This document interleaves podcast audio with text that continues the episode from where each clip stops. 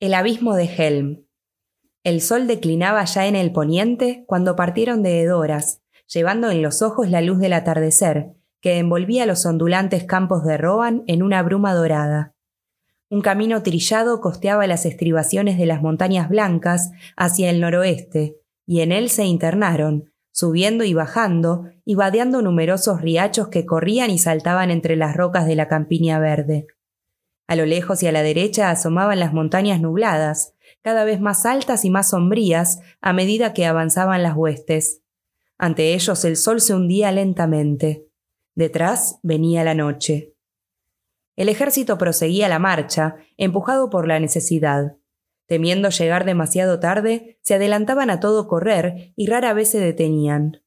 Rápidos y resistentes eran los corceles de Roan, pero el camino era largo cuarenta leguas o quizá más, abuelo de pájaro, desde Edoras hasta los vados de Lisen, donde esperaban encontrar a los hombres del rey que contenían a las tropas de Saruman. Cayó la noche. Al fin se detuvieron a acampar. Habían cabalgado unas cinco horas y habían dejado atrás buena parte de la llanura occidental, pero aún les quedaban por recorrer más de la mitad del trayecto.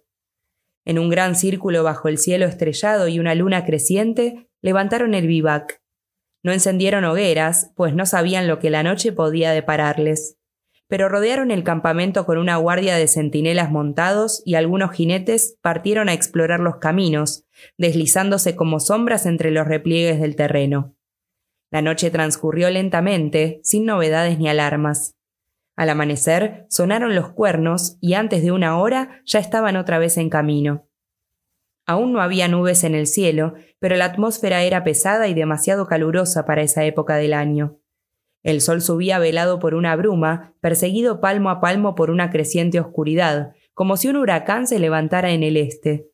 Y a lo lejos, en el noroeste, otra oscuridad parecía cernirse sobre las últimas estribaciones de las montañas nubladas, una sombra que descendía arrastrándose desde el valle del mago. Gandalf retrocedió hasta donde Legolas cabalgaba al lado de Eomer. Tú que tienes los ojos penetrantes de tu hermosa raza, Legolas, dijo, capaces de distinguir a una legua un gorrión de un jilguero. Dime, ¿ves algo allá a lo lejos, en el camino a Isengard? Muchas millas nos separan, dijo Legolas, y miró llevándose la larga mano a la frente y protegiéndose los ojos de la luz. Veo una oscuridad, Dentro hay formas que se mueven, grandes formas lejanas a la orilla del río, pero qué son no lo puedo decir. No es una bruma ni una nube lo que me impide ver. Es una sombra que algún poder extiende sobre la tierra para velarla y que avanza lentamente a lo largo del río. Es como si el crepúsculo descendiera de las colinas bajo una arboleda interminable. Y la tempestad de Mordor nos viene pisando los talones, dijo Gandalf. La noche será siniestra. En la jornada del segundo día, el aire parecía más pesado aún. Por la tarde, las nubes oscuras los alcanzaron. Un palio sombrío de grandes bordes ondulantes y estrías de luz enseguecedora. El sol se ocultó, rojo sangre en una espesa bruma gris. Un fuego tocó las puntas de las lanzas cuando los últimos rayos iluminaron las pendientes escarpadas del Tirigirne, ya muy cerca, en el brazo septentrional de las montañas blancas tres picos dentados que miraban al poniente. A los últimos resplandores purpúreos, los hombres de la vanguardia divisaron un punto negro, un jinete que avanzaba hacia ellos. Se detuvieron a esperarlo. El hombre llegó, exhausto, con el yelmo abollado y el escudo hendido. Se apió lentamente del caballo y allí se quedó, silencioso y jadeante. ¿Está aquí Eomer? preguntó al cabo de un rato. Habéis llegado al fin, pero demasiado tarde y con fuerzas escasas. La suerte nos ha sido adversa después de la muerte de Theodred. Ayer, en la otra margen de Lisen, sufrimos una derrota. Muchos hombres perecieron al cruzar el río. Luego, al amparo de la noche, otras fuerzas atravesaron el río y atacaron el campamento. Toda Isengard ha de estar vacía, y Saruman armó a los montañeses y pastores salvajes de las tierras oscuras de más allá de los ríos y los lanzó contra nosotros. Nos dominaron. El muro de protección ha caído. Erkenbrand del Folde Oeste se ha replegado con todos los hombres que pudo reunir en la fortaleza del abismo de Helm. Los demás se han dispersado. ¿Dónde está Eomer? Decidle que no queda ninguna esperanza, que mejor sería regresar a Edoras antes que lleguen los lobos de Isengard. Theoden había permanecido en silencio, oculto detrás de los guardias. Ahora adelantó el caballo. Ven, acércate, Keorl, dijo. Aquí estoy yo. La última hueste de los Eorlingas se ha puesto en camino. No volverá a Edora sin presentar batalla. Una expresión de alegría y sorpresa iluminó el rostro del hombre. Se irguió y luego se arrodilló a los pies del rey, ofreciéndole la espada mellada. Ordenad, mi señor, exclamó, y perdonadme, creía que. creías que me había quedado en Meduseld, agobiado como un árbol viejo bajo la nieve de los inviernos. Así me vieron tus ojos cuando partiste de la guerra. Pero un viento del oeste ha sacudido las ramas, dijo Theoden. Dadle a este hombre otro caballo. Volemos a auxiliar a Erkenbrand. Mientras Theoden hablaba aún, Gandalf se había adelantado un trecho y miraba hacia Isengard al norte y al sol que se ponía en el oeste. Adelante, Theoden, dijo regresando. Adelante hacia el abismo de Helm. No vayáis a los vados de Lisen ni os demoréis en los llanos. He de abandonaros por algún tiempo. Sombra Gris me llevará ahora una misión urgente. Volviéndose a Aragorn y Eomer y a los hombres del séquito del rey, gritó Cuidad bien al señor de la marca hasta mi regreso. Esperadme en la puerta de Helm. Adiós. Le dijo una palabra a Sombra Gris y como una flecha disparada desde un arco, el caballo echó a correr. Apenas alcanzaron a verlo partir, un relámpago de plata en el atardecer, un viento impetuoso sobre las hierbas, una sombra que volaba y desaparecía. Crin Blanca relinchó y piafó, queriendo seguirlo, pero solo un pájaro que volara raudamente hubiera podido darle alcance. ¿Qué significa esto? preguntó a Jama uno de los guardias. Que Gandalf Capagris tiene mucha prisa, respondió Jama. Siempre aparece y desaparece así, de improviso. Si lengua de serpiente estuviera aquí, no le sería difícil buscar una explicación, dijo el otro. Muy cierto, dijo Jama, pero yo, por mi parte, esperaré hasta que lo vuelva a ver. Quizás tengas que esperar un largo tiempo, dijo el otro. El ejército se desvió del camino que conducía a los vados de Lisen y se dirigió al sur. Cayó la noche y continuaron cabalgando. Las colinas se acercaban, pero ya los altos picos del Trigirne se desdibujaban en la oscuridad creciente del cielo. Algunas millas más allá, del otro lado del folde oeste, había una hondonada ancha y verde en las montañas, y desde allí un desfiladero se abría paso entre las colinas. Los lugareños lo llamaban el abismo de Helm, en recuerdo de un héroe de antiguas guerras que había tenido allí su refugio. Cada vez más escarpado y angosto, serpeaba desde el norte y se perdía a la sombra del Trigirne, en los riscos poblados de cuervos que se levantaban como torres imponentes a uno y otro lado, impidiendo el paso de la luz. En la puerta de Helm, ante la entrada del abismo, el risco más septentrional se prolongaba en un espolón de roca. Sobre esta estribación se alzaban unos muros de piedra altos y antiguos que circundaban una soberbia torre. Se decía que en los lejanos días de gloria de Gondor, los reyes del mar habían edificado aquella fortaleza con ayuda de los gigantes. La llamaban Cuernavilla, porque los ecos de una trompeta que llamaba a la guerra desde la torre resonaban aún en el abismo, así como si unos ejércitos largamente olvidados salieran de nuevo a combatir de las cavernas y bajo las colinas. Aquellos hombres de antaño también habían edificado una muralla, desde Cuernavilla hasta el acantilado más austral, cerrando así la entrada del desfiladero. Abajo se deslizaba la corriente del Bajo. Serpeaba a los pies de Cuernavilla y fluía luego por una garganta a través de una ancha lengua de tierra verde que descendía en pendiente desde la puerta hasta el abismo. De ahí caía en el valle del Bajo y penetraba en el valle del Folde Oeste. Allí, en Cuernavilla, a las puertas de Helm, moraba ahora Erkenbrand, dueño y señor del Folde Oeste, en las fronteras de la Marca. Y cuando el peligro de guerra se hizo más inminente, Erkenbrand, hombre precavido, ordenó reparar las murallas y fortificar la ciudadela. Los caballeros estaban todavía en la hondonada a la entrada del Valle del Bosque, cuando oyeron los gritos y los cuernos tonantes de los exploradores que se habían adelantado. Las flechas rasgaban, silbando, la oscuridad. Uno de los exploradores volvió al galope para anunciar que unos jinetes montados en lobos ocupaban el valle y que una horda de orcos y de hombres salvajes, procedente de los vados de Lisen, avanzaba en tropel hacia el sur y parecía encaminarse al abismo de Helm. Hemos encontrado muertos a muchos de nuestros hombres que trataron de huir en esa dirección, dijo el explorador, y hemos tropezado con compañías desperdigadas que erraban de un lado a otro, sin jefes que las guiaran. Nadie parecía saber qué había sido de Erkenbrand. Lo más probable es que lo capturen antes que pueda llegar a la puerta de Helm, si es que no ha muerto todavía. ¿Se sabe de Gandalf? preguntó Theoden. Sí, señor. Muchos han visto aquí y allá a un anciano vestido de blanco y montado en un caballo que cruzaba las llanuras rápido como el viento. Algunos creían que era Saruman. Dicen que antes que cayera la noche partió rumbo a Isengard. Otros dicen que más temprano vieron a lengua de serpiente que iba al norte con una compañía de orcos. Mal fin le espera a lengua de serpiente si Gandalf tropieza con él, dijo Theoden. Como quiera que sea, ahora echo de menos a mis dos consejeros, el antiguo y el nuevo. Pero en este trance no hay otra alternativa que seguir adelante, como dijo Gandalf, hacia las puertas de Helm, aunque Erkenbrand no esté allí. ¿Se sabe cómo es de poderoso el ejército que avanza del norte? Es muy grande, dijo el explorador. El que huye cuenta a cada enemigo por dos. Sin embargo, yo he hablado con hombres de corazón bien templado y estoy convencido de que el grueso del enemigo es muchas veces superior a las fuerzas con que aquí contamos. Entonces démonos prisa, dijo Eomer. Tratemos de cruzar a salvo las líneas enemigas que nos separan de la fortaleza. Hay cavernas en el abismo de Helm donde pueden ocultarse centenares de hombres, y caminos secretos que suben por las colinas. No te fíes de los caminos secretos, dijo el rey. Saruman ha estado espiando toda esta región desde hace años. Sin embargo, en ese paraje nuestra defensa puede resistir mucho tiempo. En marcha.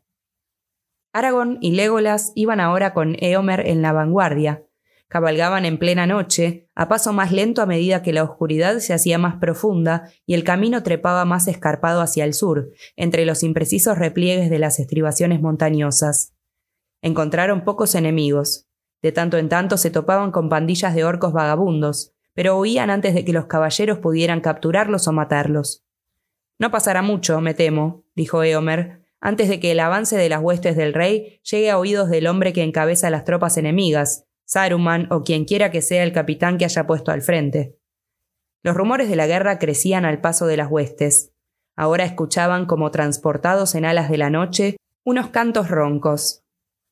Cuando habían escalado ya un buen trecho del Valle del Bajo, se volvieron a mirar y abajo vieron antorchas, innumerables puntos de luz incandescente que tachonaban los campos negros como flores rojas, o que serpenteaban subiendo desde los bajíos en largas hileras titilantes. De tanto en tanto la luz estallaba, resplandeciente. Es un ejército muy grande y nos pisa los talones, dijo Aragón. Traen fuego, dijo Theoden, e incendian todo cuando encuentran a su paso, ñaras, cabañas y árboles. Este es un valle rico y en él prosperaban muchas heredades. Ay, pobre pueblo mío. Si por lo menos fuese de día y pudiésemos caer sobre ellos como una tormenta que baje de las montañas, dijo Aragón. Me avergüenza tener que huir delante de ellos. No tendremos que huir mucho tiempo, dijo Eomer. Ya no estamos lejos de la empalizada de Helm, una antigua trinchera con una muralla que protege la hondonada, a un cuarto de milla por debajo de la puerta de Helm. Allí podremos volvernos y combatir. No, somos muy pocos para defender la empalizada, dijo Theoden. Tiene por lo menos una milla de largo y el foso es demasiado ancho. Allí, en el foso, mantendremos nuestra retaguardia, por si nos asedian, dijo Eomer. No había luna ni estrellas cuando los caballeros llegaron al foso de la empalizada, allí de donde salían el río y el camino ribereño que bajaban de Cuernavilla. El murallón apareció de pronto ante ellos, una sombra gigantesca del otro lado de un foso negro. Cuando subían, se oyó el grito de un centinela. El señor de la marca se encamina hacia la puerta de Helm, respondió Eomer. El que habla es Eomer, hijo de Eomund. Buenas nuevas nos traes cuando ya habíamos perdido toda esperanza, dijo el centinela. Daos prisa, el enemigo os pisa los talones. La tropa cruzó el foso y se detuvo en lo alto de la pendiente. Allí se enteraron con alegría de que Erkenbrand había dejado muchos hombres custodiando la puerta de Helm y que más tarde también otros habían podido refugiarse allí. Quizá contemos con unos mil hombres aptos para combatir a pie, dijo Gamelín, un anciano que era jefe de los que defendían la empalizada. Pero la mayoría ha visto muchos inviernos, como yo, o demasiado pocos, como el hijo de mi hijo, aquí presente. ¿Qué noticias hay de Erkenbrand? Ayer nos llegó la voz de que se estaba replegando hacia aquí, con todo lo que se ha salvado de los mejores caballeros del Folde Oeste, pero no ha venido. Me temo que ya no pueda venir, dijo Eomer. Nuestros exploradores no han sabido nada de él, y el enemigo ocupa ahora todo el valle. Ojalá haya podido escapar, dijo Theoden. Era un hombre poderoso. En él renació el temple de Helm mano de hierro. Pero no podemos esperarlo aquí. Hemos de concentrar todas nuestras fuerzas detrás de las murallas. ¿Tenéis provisiones suficientes? Nosotros estamos escasos de víveres, pues partimos dispuestos a librar batalla, no a soportar un sitio. Atrás, en las cavernas del abismo, están las tres cuartas partes de los habitantes del Folde Oeste, viejos y jóvenes, niños y mujeres, dijo Gamelín.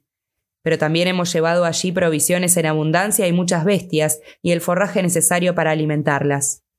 Habéis actuado bien, dijo Eomer. El enemigo quema o saquea todo cuanto queda en el valle. Si vienen a mercar con nosotros en la puerta de Helm, pagarán un alto precio, dijo Gamelín. El rey y sus caballeros prosiguieron la marcha. Frente a la explanada que pasaba sobre el río se detuvieron apeándose. En una larga fila subieron los caballos por la rampa y franquearon las puertas de Cuernavilla. Allí fueron una vez más recibidos con júbilo y renovadas esperanzas, porque ahora había hombres suficientes para defender a la vez la empalizada y la fortaleza. Rápidamente, Eomer desplegó a sus hombres. El rey y su séquito quedaron en Cuernavilla, donde también había muchos hombres del Folde Oeste. Pero Eomer distribuyó la mayor parte de la fuerza sobre el muro del bajo y la torre, y también detrás, pues era allí donde la defensa parecía más incierta en caso de que el enemigo atacase resueltamente y con tropas numerosas. Llevaron los caballos más lejos, al abismo, dejándolos bajo la custodia de unos pocos guardias. El muro del bajo tenía veinte pies de altura, y el espesor suficiente como para que cuatro hombres caminaran de frente todo a lo largo de la darbe, protegido por un parapeto al que solo podía asomarse un hombre muy alto. De tanto en tanto había troneras en el parapeto de piedras. Se llegaba a este baluarte por una escalera que descendía desde una de las puertas del patio exterior de la fortaleza. Otras tres escaleras subían detrás del abismo hasta la muralla pero la fachada era lisa y las grandes piedras empalmaban unas con otras tan ajustadamente que no había en las uniones ningún posible punto de apoyo para el pie, y las de más arriba eran anfractuosas como las rocas de un acantilado tallado por el mar. Gimli estaba apoyado contra el parapeto del muro. Legolas, sentado a sus pies, jugueteaba con el arco y escudriñaba en la oscuridad. Esto me gusta más, dijo el enano pisando las piedras. El corazón siempre se me anima en las cercanías de las montañas. Hay buenas rocas aquí. Esta región tiene los huesos sólidos. Podía sentirlos bajo los pies cuando subíamos desde el foso. Dadme un año y un centenar de los de mi raza y haré de este lugar un baluarte donde los ejércitos se estrellarán como un oleaje. No lo dudo, dijo Legolas. Pero tú eres un enano y los enanos son gente extraña. A mí no me gusta este lugar, y sé que no me gustará más a la luz del día. Pero tú me reconfortas, Gimli, y me alegro de tenerte cerca con tus piernas robustas y tu hacha poderosa. Desearía que hubiera entre nosotros más de los de tu raza. Pero más daría aún por un centenar de arqueros del bosque negro. Los necesitaremos. Los Rohirrim tienen buenos arqueros a su manera, pero hay muy pocos aquí, demasiado pocos.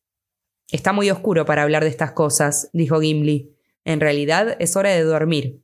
Dormir. Nunca un enano tuvo tantas ganas de dormir. Cabalgar es una faena pesada. Sin embargo, el hacha no está aquí quieta en mi mano. Dadme una hilera de cabezas de orcos y espacio suficiente para blandir el hacha, y todo mi cansancio desaparecerá. El tiempo pasó, lento. A lo lejos, en el valle, ardían aún unas hogueras desperdigadas. Las huestes de Isengard avanzaban en silencio y las antorchas trepaban serpeando por la cañada en filas innumerables. De súbito, desde la empalizada, llegaron los alaridos y los feroces gritos de guerra de los hombres. Teas encendidas asomaron por el borde y se amontonaron en el foso en una masa compacta. Enseguida se dispersaron y desaparecieron. Los hombres volvían al galope a través del campo y subían por la rampa hacia Cuernavilla. La retaguardia del folde oeste se había visto obligada a replegarse. El enemigo está ya sobre nosotros, dijeron.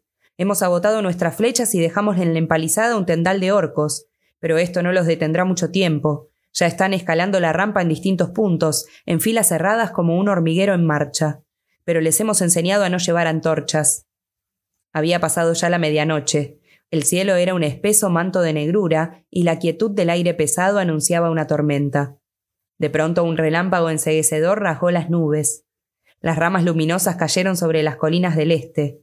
Durante un instante los vigías apostados en los muros vieron todo el espacio que los separaba de la empalizada. Iluminado por una luz blanquísima, hervía, pululaba de formas negras, algunas burdas y achaparradas, otras gigantescas y amenazadoras, con cascos altos y escudos negros. Centenares y centenares de esta forma seguían descolgándose en tropel desde la empalizada y a través del foso. La marca oscura subía como un oleaje hasta los muros, de risco en risco. En el valle retumbó el trueno y se descargó una lluvia lacerante. Las flechas, no menos copiosas que el aguacero, silbaban por encima de los parapetos y caían sobre las piedras restallando y chisporroteando. Algunas encontraban un blanco. Había comenzado el ataque al abismo de Helm, pero dentro no se oía ningún ruido, ningún desafío. Nadie respondía a las flechas enemigas. Las huestes atacantes se detuvieron, desconcertadas por la amenaza silenciosa de la piedra y el muro. A cada instante los relámpagos desgarraban las tinieblas. De pronto, los orcos prorrumpieron en gritos agudos agitando lanzas y espadas y disparando una nube de flechas contra todo cuanto se veía por encima de los parapetos. Y los hombres de la marca, estupefactos, se asomaron sobre lo que parecía un inmenso trigal negro sacudido por un vendaval de guerra, y cada espiga era una púa erizada y centelleante. Resonaron las trompetas de bronce. Los enemigos se abalanzaron en una marejada violenta, unos contra el muro del bajo, otros hacia la explanada y la rampa que subía hasta las puertas de Cuernavilla. Era un ejército de orcos gigantescos y montañeses salvajes de las tierras oscuras. Vacilaron un instante y luego reanudaron el ataque. El resplandor fugaz de un relámpago iluminó en los cascos y los escudos la insignia siniestra, la mano de Isengard. Llegaron a la cima de la roca, avanzaron hacia los portales. Entonces, por fin, hubo una respuesta. Una tormenta de flechas les salió al encuentro y una granizada de pedruscos. Sorprendidos, las criaturas titubearon, se desbandaron y emprendieron la fuga. Pero enseguida volvieron a la carga, dispersándose y atacando de nuevo, y cada vez, como una marea creciente, se detenían en un punto más elevado. Resonaron otra vez las trompetas y una horda saltó hacia adelante, vociferando. Llevaban los escudos en alto como formando un techo y empujaban en el centro dos troncos enormes. Tras ellos se amontonaban los arqueros orcos, lanzando una lluvia de dardos contra los arqueros apostados en los muros. Llegaron por fin a las puertas. Los maderos crujieron al resquebrajarse, cediendo a los embates de los árboles impulsados por brazos vigorosos. Si un orco caía, aplastado por una piedra que se despeñaba, otros dos corrían a reemplazarlo. Una y otra vez, los grandes arietes golpearon la puerta. Eomer y Aragorn estaban juntos, de pie sobre el muro del bajo. Oían el rugido de las voces y los golpes sordos de los arietes. De pronto, a la luz de un relámpago, advirtieron el peligro que amenazaba a las puertas. Vamos, dijo Aragorn, ha llegado la hora de las espadas. Rápidos como el fuego, corrieron a lo largo del muro, treparon las escaleras y subieron al patio exterior en lo alto del peñón. Mientras corrían, reunieron un puñado de valientes espadachines. En un ángulo del muro de la fortaleza había una pequeña poterna que se abría al oeste, en un punto en el que el acantilado avanzaba hacia el castillo. Un sendero estrecho y sinuoso descendía hasta la puerta principal, entre el muro y el borde casi vertical del peñón, Eomer y Aragorn flanquearon la puerta de un salto, seguidos por sus hombres. En un solo relámpago las espadas salieron de las vainas. Guzvine, exclamó Eomer. Guzvine por la marca. Andúril, exclamó Aragorn. Andúril por los Dúnedain. Atacando de costado, se precipitaron sobre los salvajes. Andúril subía y bajaba, resplandeciendo como un fuego blanco. Un grito se elevó desde el muro y la torre. Andúril, Andúril va a la guerra. La espada que estuvo rota brilla otra vez. Aterrorizadas las criaturas que manejaban los arietes los dejaron caer y se volvieron para combatir. Pero el muro de escudo se quebró como atravesado por un rayo, y los atacantes fueron barridos, abatidos o arrojados por encima del peñón al torrente pedregoso.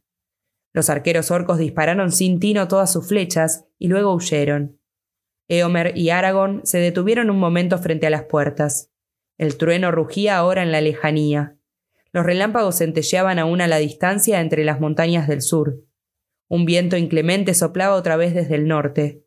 Las nubes se abrían y se dispersaban, y aparecieron las estrellas, y por encima de las colinas que bordeaban el valle del bosque, la luna surcó el cielo hacia el oeste, con un brillo amarillento en los celajes de la tormenta. No hemos llegado a tiempo, dijo Aragón, mirando los portales. Los golpes de los arietes habían sacado de quicio los grandes goznes y habían doblado las trancas de hierro. Muchos maderos estaban rotos. Sin embargo, no podemos quedarnos aquí, de este lado de los muros, para defenderlos, dijo Eomer. Mira, señaló hacia la explanada. Una apretada turba de orcos y hombres volvía a congregarse más allá del río. Ya las flechas zumbaban y rebotaban en las piedras de alrededor. Vamos, tenemos que volver y amontonar piedras y vigas y bloquear las puertas por dentro. Vamos ya. Dieron media vuelta y echaron a correr. En ese momento, unos diez o doce orcos que habían permanecido inmóviles y como muertos entre los cadáveres, se levantaron rápida y sigilosamente y partieron tras ellos. Dos se arrojaron al suelo y tomando a Eomer por los talones lo hicieron trastabillar y caer, y se le echaron encima. Pero una pequeña figura negra en la que nadie había reparado emergió de las sombras lanzando un grito ronco. Baruch Kazad, Kazad ay Menu.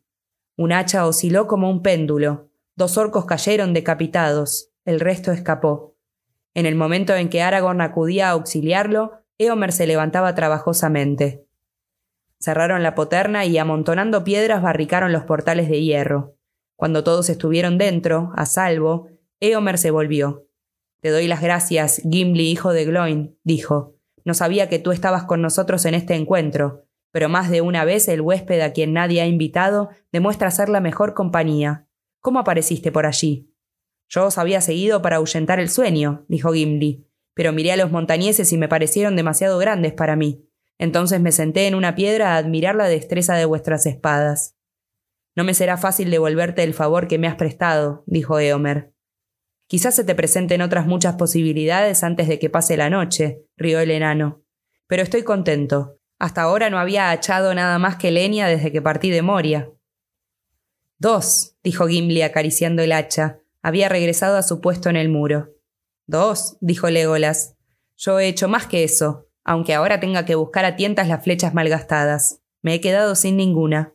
De todos modos, estimo en mi haber por lo menos veinte, pero son solo unas pocas hojas en todo un bosque. Ahora las nubes se dispersaban rápidamente y la luna declinaba clara y luminosa. Pero la luz trajo pocas esperanzas a los caballeros de la marca. Las fuerzas del enemigo, antes que disminuir, parecían acrecentarse, y nuevos refuerzos llegaban al valle y cruzaban el foso.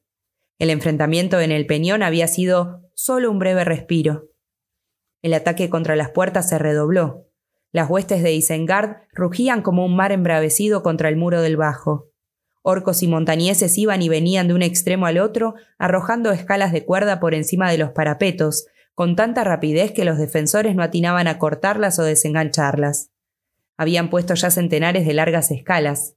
Muchas caían rotas en pedazos, pero eran reemplazadas enseguida, y los orcos trepaban por ella como los monos en los oscuros bosques del sur. A los pies del muro, los cadáveres y los despojos se apilaban como pedruscos en una tormenta. El lúgubre montículo crecía y crecía, pero el enemigo no cejaba. Los hombres de Rohan empezaban a sentirse fatigados. Habían agotado todas las flechas y habían arrojado todas las lanzas. Las espadas estaban melladas y los escudos hendidos. Tres veces Aragorn y Eomer consiguieron reorganizarlos y darles ánimo, y tres veces Andúril flameó en una carga desesperada que obligó al enemigo a alejarse del muro. De pronto, un clamor llegó desde atrás, desde el abismo. Los orcos se habían escabullido como ratas hacia el canal. Allí, al amparo de los peñascos, habían esperado a que el ataque creciera y que la mayoría de los defensores estuviese en lo alto del muro. En ese momento cayeron sobre ellos. Ya algunos se habían arrojado a la garganta del abismo y estaban entre los caballos, luchando con los guardias. Con un grito feroz cuyo eco resonó en los riscos vecinos, Gimli saltó del muro. ¡Cazad! ¡Cazad! Pronto tuvo en qué ocuparse. ¡Ay hoy! gritó. Los orcos están detrás del muro. ¡Ay hoy! Ven aquí, Legolas. Hay bastante para los dos. Cazad y Menú. Gamelín, el viejo, observaba desde lo alto de Cuernavilla y escuchaba por encima del tumulto la poderosa voz del enano. Los orcos están en el abismo, gritó. Helm, Helm, adelante, Helmingas. Mientras bajaba a saltos la escalera del peñón, seguido por numerosos hombres del folde oeste. El ataque fue tan feroz como súbito, y los orcos perdieron terreno. Arrinconados en los angostos desfiladeros de la garganta, todos fueron muertos o cayeron aullando al precipicio frente a los guardias de las cavernas ocultas. Veintiuno, exclamó Gimli. Blandió el hacha con ambas manos y el último orco cayó tendido a sus pies.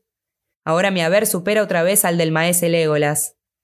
Hemos de cerrar esta cueva de ratas, dijo Gamelín. Se dice que los enanos son diestros con las piedras. Ayúdanos, maestro. Nosotros no tallamos la piedra con hachas de guerra, ni con las uñas, dijo Gimli, pero ayudaré tanto como pueda. Juntaron todos los guijarros y cantos rodados que encontraron en las cercanías y bajo la dirección de Gimli, los hombres del folde oeste bloquearon la parte interior del canal, dejando solo una pequeña abertura. Asfixiada en su lecho, la corriente del bajo, crecida por la lluvia, se agitó y burbujeó y se expandió entre los peñascos en frías lagunas. Estará más seco allá arriba, dijo Gimli. Venga, Melín, veamos cómo marchan las cosas sobre la muralla. Trepó a la darbe y allí encontró a Legolas en compañía de Aragorn y Eomer. El elfo estaba afilando el largo puñal. Había ahora una breve tregua en el combate, pues el intento de atacar desde el agua había sido frustrado. Veintiuno, dijo Gimli. Magnífico, dijo Legolas, pero ahora mi cuenta asciende a dos docenas. Aquí arriba han trabajado los puñales. Eomer y Aragorn se apoyaban extenuados en las espadas. A lo lejos, a la izquierda, el fragor y el clamor de la batalla volvía a elevarse en el peñón. Pero Cuernavilla se mantenía aún intacta, como una isla en el mar. Las puertas estaban en ruinas, aunque ningún enemigo había traspuesto aún la barricada de vigas y piedras. Aragón contemplaba las pálidas estrellas y la luna que declinaba ahora por detrás de las colinas occidentales que cerraban el valle. Esta noche es larga como años, dijo. ¿Cuánto tardará en llegar el día? El amanecer no está lejos, dijo Gamelín, que había subido a la y se encontraba ahora al lado de Aragón. Pero la luz del día no habrá de ayudarnos, me temo. Sin embargo, el amanecer es siempre una esperanza para el hombre, dijo Aragón. Pero estas criaturas de Isengard, estos semiorcos y hombres bestiales fabricados por las artes inmundas de Saruman, no retrocederán a la luz del sol, dijo Gamelín. Tampoco lo harán los montañeses salvajes. ¿No oye ya sus voces? Las oigo, dijo Eomer, pero a mis oídos no son más que griteríos de pájaros y alaridos de bestias. Sin embargo, hay muchos que gritan en la lengua de las tierras pardas, dijo Gamelín. Yo la conozco. Es una antigua lengua de los hombres y en otros tiempos se hablaba en muchos de los valles occidentales de la marca. Escucha. Nos odian y están contentos, pues nuestra perdición les parece segura. El rey, el rey, gritan. Capturaremos al rey. Muerte para los Forgoil, muerte para los cabeza de paja, muerte para los ladrones del norte. Esos son los nombres que nos dan. No han olvidado en medio milenio la ofensa que les infligieran los señores de Gondor al otorgar la marca a Eor el joven y aliarse con él. Este antiguo odio ha inflamado a Saruman, y son feroces cuando se excitan. No los detendrán las luces del alba ni las sombras del crepúsculo, hasta que hayan tomado prisionero a Theoden, o ellos mismos hayan sucumbido. A pesar de todo, a mí el amanecer me llena de esperanzas, dijo Aragón. ¿No se dice acaso que ningún enemigo tomó jamás Cuernavilla cuando la defendieron los hombres? Así dicen las canciones, dijo Eomer. Entonces defendámosla y confiemos, dijo Aragón. Hablaban aún cuando las trompetas resonaron otra vez. Hubo un estallido atronador, una brusca llamarada y humo. Las aguas de la corriente del bajo se desbordaron siseando en burbujas de espuma. Un boquete acababa de abrirse en el muro y ya nada podía contenerlas. Una horda de formas oscuras irrumpió como un oleaje. Brujerías de Saruman, gritó Aragón. Mientras nosotros conversábamos volvieron a meterse en el agua. Han encendido bajo nuestros pies el fuego de Orthanc. El Endil, el Endil, gritó saltando al foso. Pero ya había un centenar de escalas colgadas de las almenas. Desde arriba y desde abajo del muro se lanzó el último ataque, demoledor como una ola oscura sobre una duna, barrió a los defensores. Algunos de los caballeros, obligados a replegarse más y más sobre el abismo, caían peleando mientras retrocedían hacia las cavernas oscuras.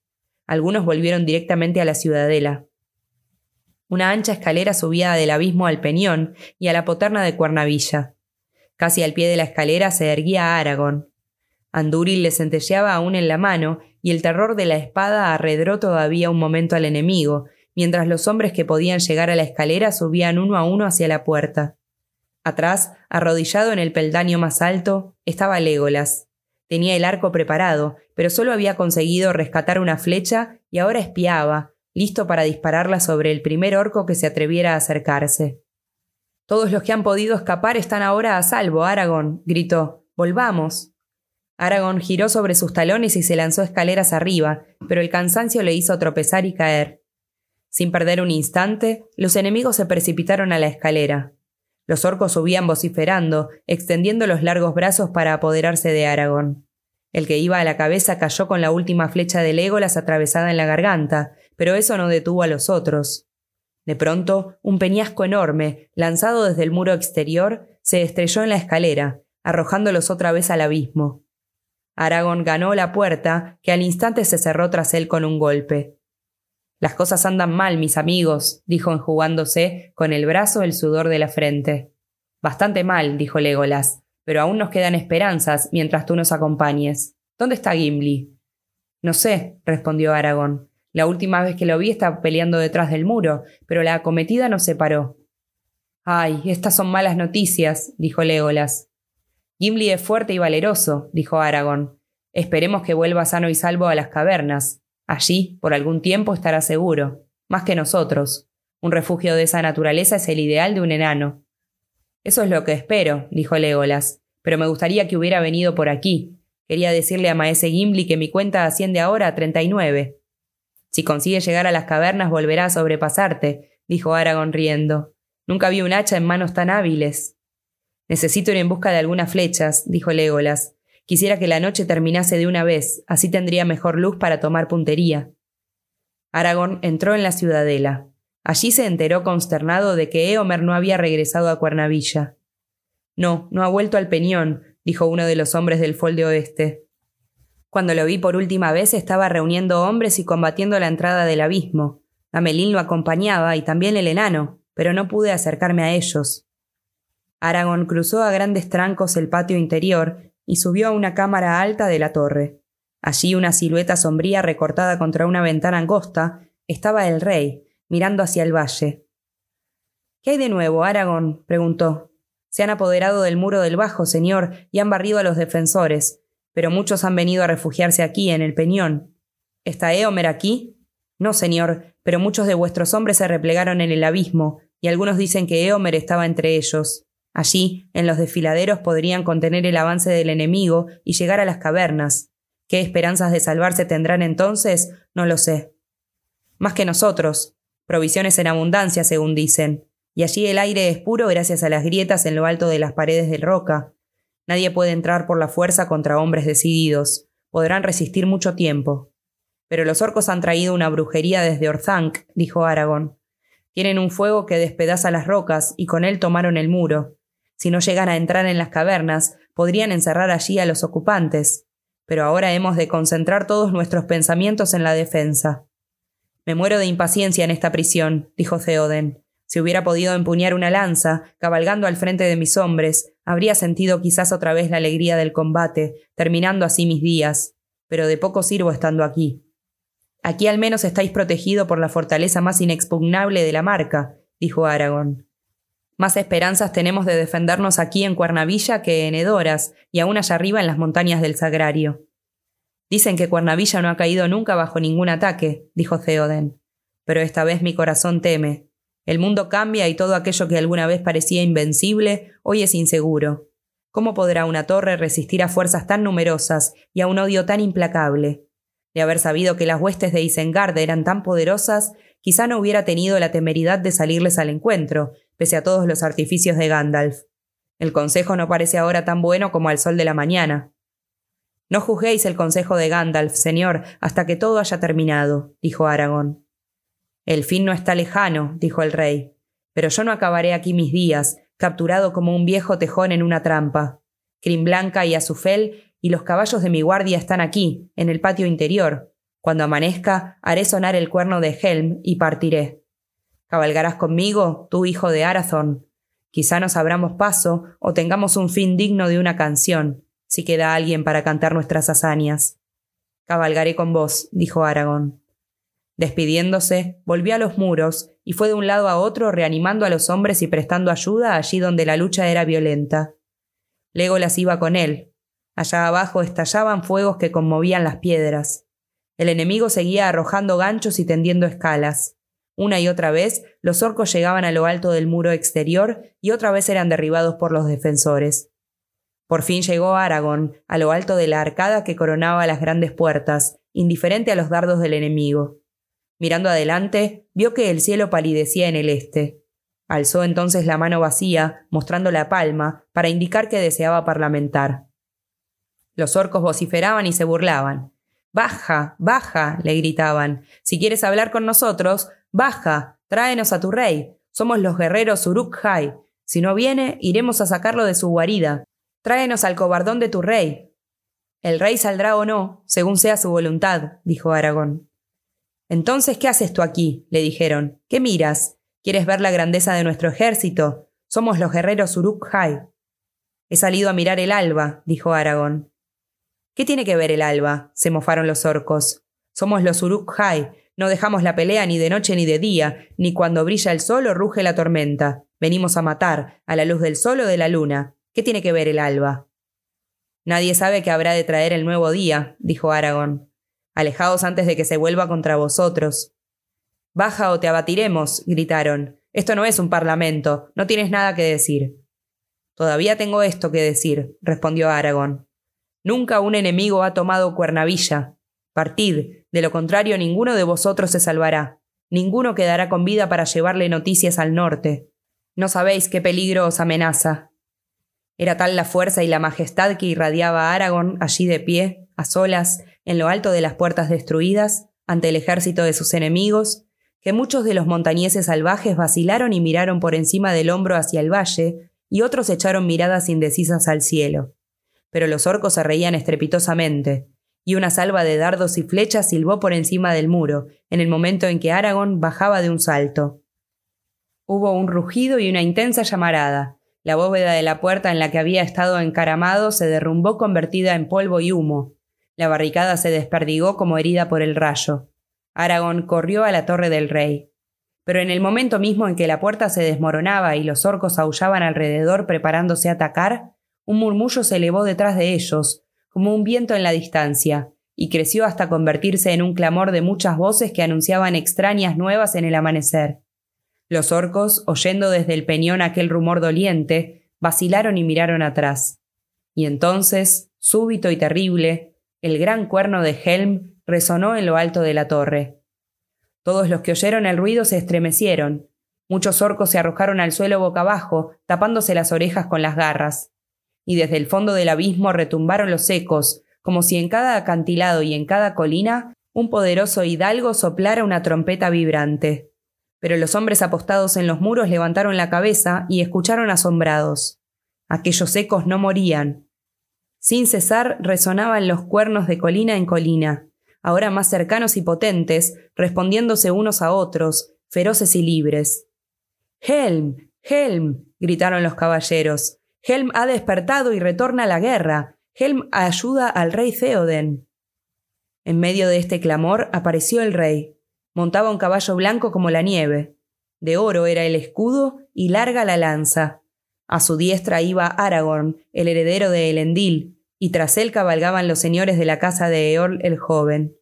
La luz se hizo en el cielo. Partió la noche. Adelante, Eorlingas. Con un grito y un gran estrépito se lanzaron al ataque. Rugientes y veloces salían por los portales, cubrían la explanada y arrasaban a las huestes de Isengard como un viento entre las hierbas. Tras ellos llegaban desde el abismo los gritos roncos de los hombres que irrumpían de las cavernas, persiguiendo a los enemigos.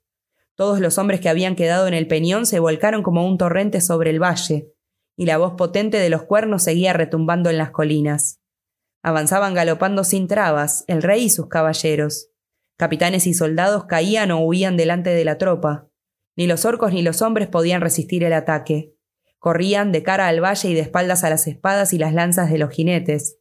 Gritaban y gemían, pues la luz del amanecer había traído pánico y desconcierto. Así partió el rey Theoden de la puerta de Helm y así se abrió paso hacia la empalizada. Allí la compañía se detuvo. La luz crecía alrededor. Los rayos del sol encendían las colinas orientales y centelleaban en las lanzas. Los jinetes, inmóviles y silenciosos, contemplaron largamente el valle del Bajo. El paisaje había cambiado. Donde antes se extendiera un valle verde, cuyas laderas herbosas trepaban por las colinas cada vez más altas, ahora había un bosque. Hileras e hileras de grandes árboles desnudos y silenciosos, de ramaje enmarañado y cabezas blanquecinas. Las raíces nudosas se perdían entre las altas hierbas verdes. Bajo la fronda todo era oscuridad. Un trecho de no más de un cuarto de milla separaba a la empalizada del linde de aquel bosque. Allí se escondían ahora las arrogantes huestes de Saruman, aterrorizadas por el rey tanto como por los árboles. Como un torrente habían bajado desde la puerta de Helm hasta que ni uno solo quedó más arriba de la empalizada. Pero allá abajo se amontonaban como un hervidero de moscas. Reptaban y se aferraban a las paredes del valle tratando en vano de escapar. Al este la ladera era demasiado escarpada y pedregosa. A la izquierda, desde el oeste, avanzaba hacia ellos el destino inexorable. De improviso, en una cima, apareció un jinete vestido de blanco y resplandeciente al sol del amanecer. Más abajo, en las colinas, sonaron los cuernos. Tras el jinete, un millar de hombres a pie, espada en mano, bajaba deprisa las largas pendientes. Un hombre recio y de elevada estatura marchaba entre ellos. Llevaba un escudo rojo.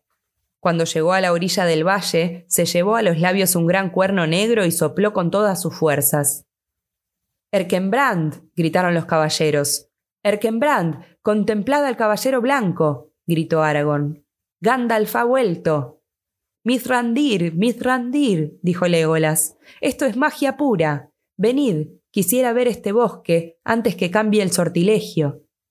Las huestes de Isengard aullaron, yendo de un lado a otro, pasando de un miedo a otro. Nuevamente sonó el cuerno de la torre, y la compañía del rey se lanzó a la carga a través del foso de la empalizada. Y desde las colinas bajaba, saltando, Erkenbrand, señor del Folde Oeste. Y también bajaba Sombra Gris, brincando como un ciervo que corretea sin miedo por las montañas. Allí estaba el caballero blanco, y el terror de esta aparición enloqueció al enemigo. Los salvajes montañeses caían de bruces, los orcos se tambaleaban y gritaban y arrojaban al suelo las espadas y las lanzas. Huían como un humo negro arrastrado por un vendaval. Pasaron, gimiendo, bajo la acechante sombra de los árboles, y de esa sombra ninguno volvió a salir.